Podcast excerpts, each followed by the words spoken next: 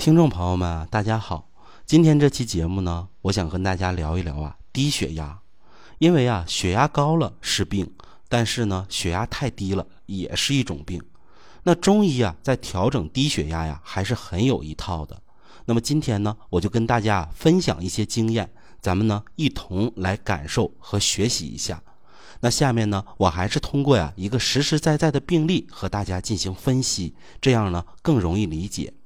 山东的刘女士啊，今年四十九岁，这个人呢素来啊有低血压的一个毛病，低到什么程度呢？高压呀顶多就是一百到九十，低压呢五十到六十，这是啊严重低于一般标准的血压了。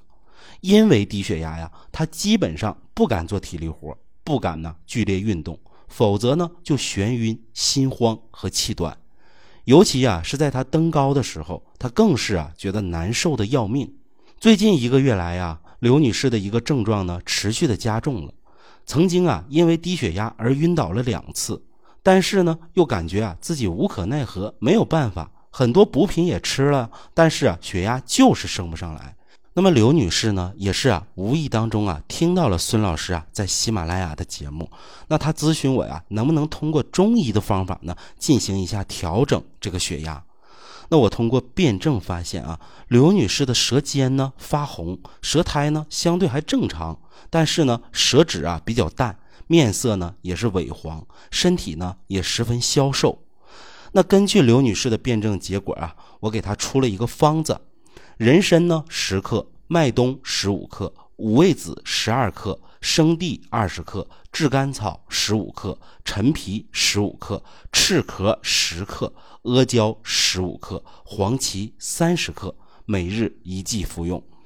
结果如何呢？刘女士啊，在应用这个方子前后十二剂的时候啊，她就感觉啊自己的症状啊是有所缓解的，血压呀恢复到高压一百一十六，低压八十了。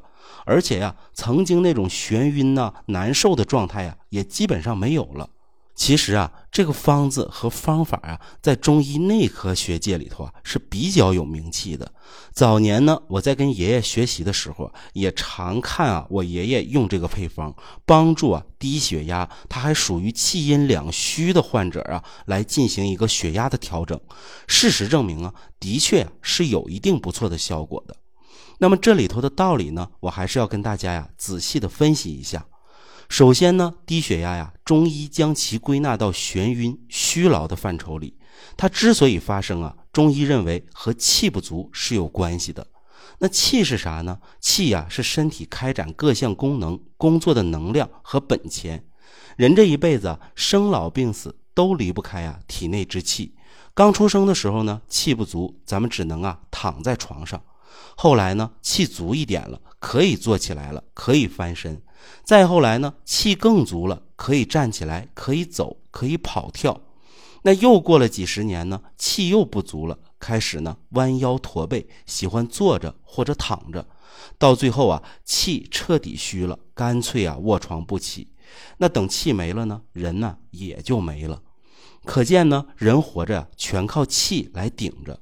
如果气虚气少，我们就失去活力，缺少生命力。其中的表现之一呢，就是低血压，血压低。血压低呢，就是因为那口气不足，顶不上去，所以呢，我们就眩晕、乏力、心慌、不耐劳力和登高啊等等，会有一些明显的反应。那么呢，我们通过舌苔辩证呢，一般呢，它就是啊，舌尖发红，这种是比较多。那么舌尖发红啊，我们首先想到啊，它意味着什么？一定啊是身体里有热。但是呢，大家又会问，那患者不是气虚吗？这会儿啊，怎么又有热了呢？其实啊，这并不冲突，也很正常。因为啊，人体津液的化布和输布都离不开啊这种气的推动。气虚呢，津液乏力，输布呢也会无力，到头来呢，身体啊一定会阴虚有热。所以啊，中医临床有一个症状，就叫做呀气阴两虚，这是十分常见的。因此啊，我们可以确定，刚才讲到的刘女士，她就属于气阴两虚。那么既然如此啊，想要改善的话，肯定啊就要补气养阴了。那我们再来看一看啊，刘女士应用的方子：人参十克，麦冬十五克，五味子十二克，生地二十克，炙甘草十五克，陈皮十五克，赤壳十克，阿胶十五克，黄芪三十克。这里头啊，其实是生脉散的一个加减变化。人参、麦冬、五味子，它是生脉散的一个基本组成。因为人参呢，它能够补气养阴；麦冬呢，能够养阴生津；五味子啊，它是养心气、滋心阴、固摄精气的。那么在这个基础上呢，配合了生地、阿胶来滋阴补血，黄芪啊、炙甘草来健脾益气，再配啊陈皮和赤壳来行气。只有这样的配伍组合呢，才能让我们的身体呢补而不滞，才能够啊考虑到全方面的一个问题。因此啊，这就是一张以生脉散为基础的，以气阴双补为思路的方子，在调整气阴两虚型的低血压方面，它效果是非常好的。那我不知道啊，孙老师在这里解释清楚了没有？那我今天把这个讲出来呢，也是啊，让大家来借鉴和参考。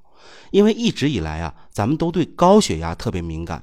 高血压呢，作为心脑血管疾病的潜在诱发因素啊，的确值得重视。但是啊，低血压的朋友呢，也不在少数。根据我的观察啊，部分女性，尤其是啊中老年女性，还有一些年轻的女孩子，她都容易出现低血压的情况。尤其是啊个子很高、身材很瘦的女性啊，更容易这样。这个事儿呢，必须要重视。否则呢，身体不适又不说出来，还将啊会引发更多的问题，比如啊低血压常出现的脏器下垂等等的问题。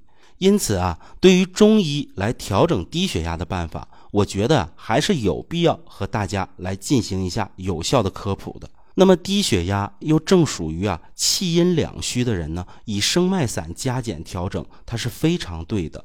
我自己呀就经常借用，而具体的加减之道呢，除了呀我刚才讲的，那还有啊很多。因此呢，我建议啊，低血压的听众朋友能及时的去看看中医，辩证一下自己的体质，找到啊最佳的调整方案。可以说呀，如果用对了药材，中医啊在调整低血压的效果还是比较明显和稳固的，因为这属于啊中医的一个优势病种。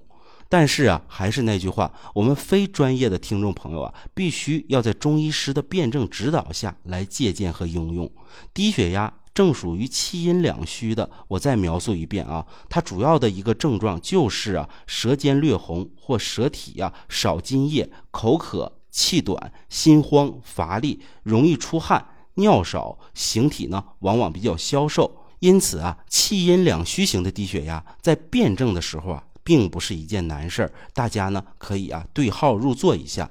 当然呢，如果您有任何问题，或者对自己身体的体质并不清楚，也可以随时在评论区留言，孙老师呢会第一时间给您回复。下期节目呢，我们再接着聊。